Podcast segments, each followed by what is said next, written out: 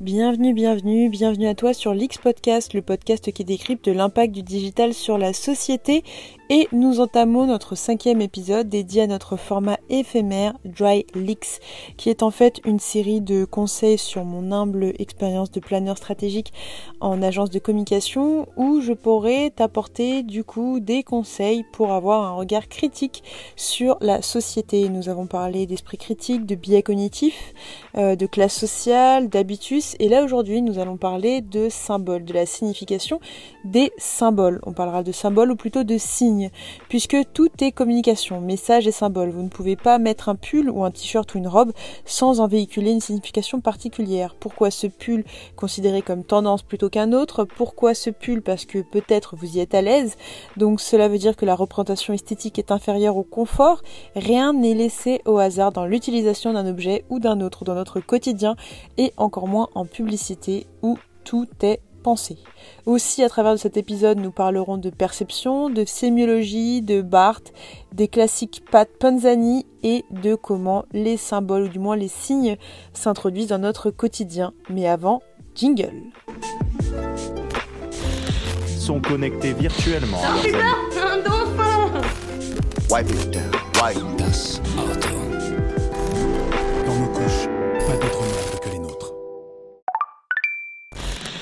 Rapide disclaimer avant de commencer, je suis Nina Rollin, planeur stratégique en agence de communication et étudiante en sémiologie. Aussi, tout ce que je présente aujourd'hui n'est pas à prendre comme argent comptant, mais plutôt à approfondir à travers les experts, à travers les lectures, à travers les sources que je mettrai directement en description, ainsi que les mentions et les sémiologues, sociologues et autres experts euh, mentionnés. Pour que cela soit plus simple et pour que l'épisode soit plus rapide ou du moins plus facile à écouter, les grandes parties seront scindées par ce son et les arguments sous-jacents seront scindés par ce son. Maintenant qu'on est prêt, je te souhaite une bonne écoute. Notre vision biaisée du monde. De par notre classe sociale et notre habitus, qui, je le rappelle, selon Bourdieu, est un système de préférence, de style de vie, des prédispositions intériorisées inconsciemment durant la phase de socialisation, pendant laquelle l'individu s'adapte et s'intègre à un environnement social, notre perception est biaisée. Durant cette période, l'individu est alors conditionné d'une façon invisible et se construit une manière d'être et d'agir face au monde et sur le monde. Je parle de perception biaisée, mais pas seulement par ces points, puisque selon la sémiologue Elodie Mizezarek, la réalité serait une construction. Toute communication est un point de vue sur le monde. C'est en effet ce qu'affirme le linguiste français Andoué Martinet. C'est le point de vue qui fait l'objet. D'ailleurs, selon un autre philosophe Gaston Bachelard, rien n'est donné, tout est construit. On peut appeler ça le constructivisme. Définissons-le rapidement, puisque le constructivisme repose sur l'idée que notre image de la réalité ou les notions structurant cette image sont le produit de l'esprit humain en interaction avec cette réalité et non le reflet exact de la réalité elle-même on peut mieux comprendre les mécanismes de nos biais qui s'intègrent toujours dans la notion de classe sociale et d'habitus. Notons d'ailleurs que selon l'hypothèse des deux linguistes américains Edward Sapir et Benjamin Lee Worf, l'hypothèse Sapir-Whorf, la langue serait une vision du monde. Ils soutiennent d'ailleurs l'idée que les représentations mentales dépendent des catégories linguistiques, autrement dit que la façon dont on perçoit le monde dépend de la langue illustré à travers l'exemple de la langue esquimau qui disposerait de trois mots pour désigner la neige, là où l'anglais ou en France n'en utiliserait qu'un, qui est snow ou neige. Dans tous les cas, je ne décide de ne pas rentrer dans le détail pour vous apporter un cours de linguistique, mais il est évident de comprendre que ce que nous pensons, notre imaginaire, est loin d'être neutre objectif, mais reste nourri par notre environnement et nos interactions sociales. Mais comment, dans ce cas, poser le regard sur un objet pour le comprendre? Eh bien, Ferdinand de Saussure a apporté la réponse à travers une nouvelle discipline, présentée dans son ouvrage Cours de linguistique générale des sciences sociales, donc une nouvelle discipline dans les sciences sociales, pourtant existant auparavant dans le domaine médical, il s'agit de la sémiologie. Comment voir l'objet tel quel? La sémiologie. La sémiologie, ou sémiotique, tend aujourd'hui à se construire comme une science des significations. Le terme sémiologie vient du grec sémion logos, soit le discours sur les signes. La sémiologie est surtout connue en tant que discipline médicale, c'est l'observation des symptômes pour trouver la maladie. Il faudra attendre la publication posthume en 1916 de Ferdinand de Saussure dans Cours de linguistique générale, ou plutôt des cours pris en note par Charles Bally et Albert Sejhai, pour la présenter comme une science intégrant les autres sciences humaines. Pour le sémiologue Anthony Maté, la sémiologie est une théorie du langage et du sens qui fournit une méthode d'analyse de toutes les formes d'expression. Que cela soit des textes, des discours, des images, des symboles, du design, du digital, des boutiques, des marques, etc. C'est l'analyse des signes, des messages, aussi bien visuels que verbaux. Mais pourquoi faire? Eh bien, pour saisir, qualifier, caractériser les expressions telles qu'elles se donnent et non telles qu'on se les raconte ou telles qu'on aimerait les voir. Toujours selon Anthony Maté. Selon sa compère, Elodie Mielzarek, tout message est une construction du monde. Chacun, lorsqu'il s'exprime, tente de communiquer un micro-univers auquel il veut faire adhérer son ou ses interlocuteurs. Le sens ne se transmet pas directement. C'est parce qu'il existe des lieux de tension entre le moment de l'émission et celui de la réception que la sémiologie et le langage de manière plus générale peut exister.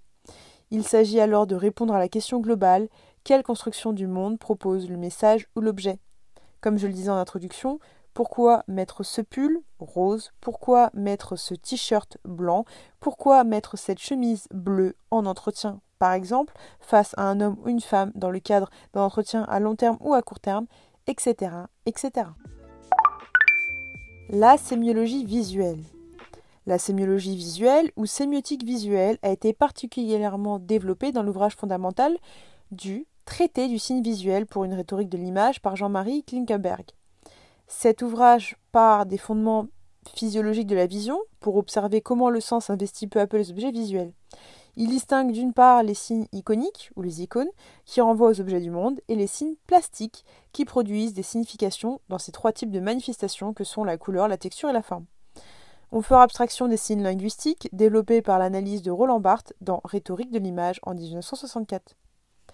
Parlons à présent du sens de l'image et du rapport signifiant-signifié déterminant pour en construire son sens.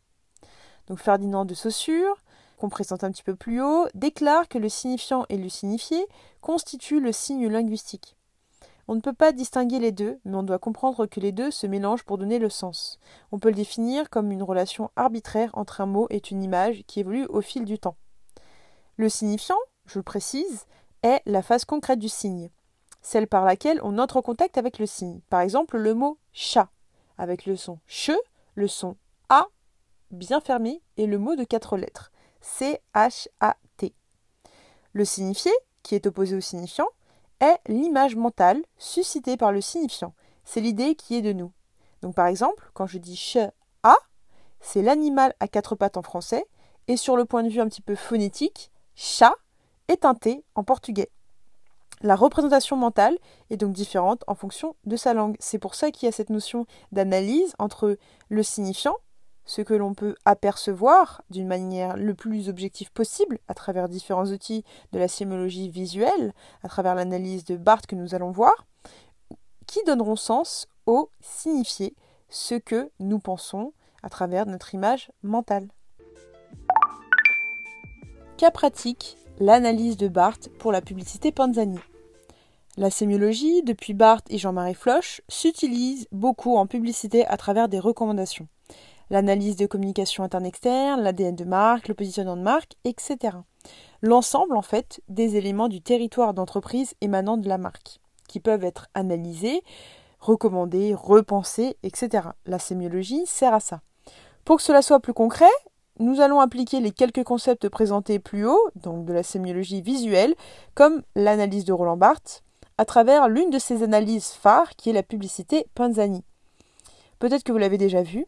C'est une affiche où il y a des paquets de pâtes, une boîte, un sachet, des tomates, un champignon, le tout sortant d'un filet à demi ouvert dans des teintes jaunes et vertes sur fond rouge. Essayons de voir les différents messages que ce visuel peut contenir. En termes iconiques et plastiques, donc iconique, je le rappelle, c'est lié aux formes et plastique lié aux couleurs et à la texture. L'ordre est indifférent puisque ceux-ci ne sont pas linéaires. L'idée qu'il s'agit dans la scène représentée avec un filet est d'un retour de marché, Ce signifié implique lui-même deux valeurs euphoriques, celle de la fraîcheur des produits et celle de la préparation purement ménagère à laquelle ils sont destinés. Son signifiant est le filet entr'ouvert qui laisse s'épandre les provisions sur la table comme au déballé. On vient d'arriver, on déballe. Pour lire ce premier signe, il suffit d'un savoir en quelque sorte implanté dans les usages d'une civilisation très large où faire soi-même son marché s'oppose à l'approvisionnement expéditif, la conserve, le frigidaire, d'une civilisation plus mécanique, donc le congelé, le non fait maison, le non frais. Un second signe est à peu près aussi évident, puisque son signifiant est la réunion de la tomate, du poivron et de la teinte tricolore, jaune, vert, rouge de l'affiche. Son signifié est l'Italie, ou plutôt l'italianité. Ce signe est dans un rapport de redondance avec le signe connoté du message linguistique, l'assonance italienne du nom Ponzani. Le savoir mobilisé par ce signe est déjà plus particulier. C'est un savoir proprement français, puisque nous fondons euh, notre connaissance ou notre signifiant sur des stéréotypes linguistiques, le stéréotype de l'Italie. On continue d'explorer l'image, ce qui ne veut pas dire qu'elle soit entièrement claire du premier coup, et on y découvre sans peine au moins deux autres signes.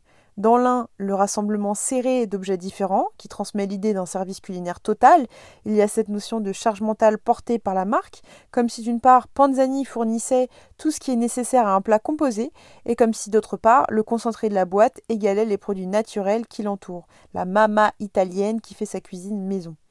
La scène faisant le pont en quelque sorte entre l'origine des produits et leur dernier état dans l'autre signe, la composition, évoquant le souvenir de temps de peinture alimentaire, renvoyant un signifiant esthétique, la nature morte, l'art culinaire qu'on regarde. Selon certaines analyses, il est possible d'ailleurs d'entrevoir la forme d'un sein au niveau du filet. Cette notion un petit peu euh, euh, féminine, un petit peu maternelle, qui est que la mama italienne qui rassure, qui fait des bons plats euh, bien consistants et qui permet de, de nourrir même ce plat un petit peu familier qu'on mange en famille, est présent. Donc il y a fortement une connotation euh, à la sonorité italienne et à cette notion de gamme supérieure, puisqu'on nous propose des produits d'Italie en France, donc importés. On a cette notion de filet de course débordant de produits, d'abondance, ce, signifié qui est le retour du marché impliquant la fraîcheur, la mise en cuisine et le savoir requis, puisque faire soi-même son marché s'oppose à la production, la consommation de masse. C'est ce qu'on peut retenir un petit peu de, cette affiche. Ce qui va être intéressant aussi, c'est que je mette directement le l'affiche euh, l'affiche en barre d'information. Comme ça, tu pourras voir et toi aussi te donner un petit peu euh, apporter un petit peu ton, ton, ton regard un petit peu euh, sémiotique sur, euh, sur cette affiche-là. Mais ce que je peux, ce que je peux voir vraiment d'intéressant, hein, c'est qu'il y a cette abondance, comme on le disait, qu'il y a des légumes, il y a la tomate, des oignons, euh, des champignons qui sont sans filet plastique, donc qui sont, qui sont vraiment naturels, qui brillent, qui donnent envie en fait, ça donne envie de, de faire la cuisine et je pense que c'est, l'objectif. On passera outre l'aspect linguistique qu'on peut d'ailleurs joindre dans des analyses de Barthes avec le nom Panzani qui est présent sur les sachets de plastique, donc sur le, contenant, et également en bas avec une signature pâte, sauce parmesan et l'italienne de luxe, en faisant seulement référence à trois points. Les pâtes, la sauce, le parmesan, what else, pas besoin de plus avec l'italienne de luxe. L'épisode est déjà terminé, j'essaie de tenir les 10 minutes puisque d'habitude je dépasse à 20 minutes. J'espère que l'épisode t'a plu, te permettra de comprendre rapidement la signification des symboles. Je te mets tout euh, ce qu'on a évoqué en termes d'ouvrage, en termes de références et de noms directement en description pour approfondir un petit peu cette notion de, symbole, de signe et de sémiologie qui permet quand même de comprendre le monde d'un autre point, d'un autre euh, de, point de vue, hein, bien sûr, de voir les choses qui sont forcément invisibles et de comprendre pourquoi, par exemple, en face de toi, quand tu as un date, euh, un homme peut mettre une chemise ou, par exemple, pourquoi ton père peut, à un certain âge, plutôt préférer les chaussons plutôt que les chaussures plutôt stylées.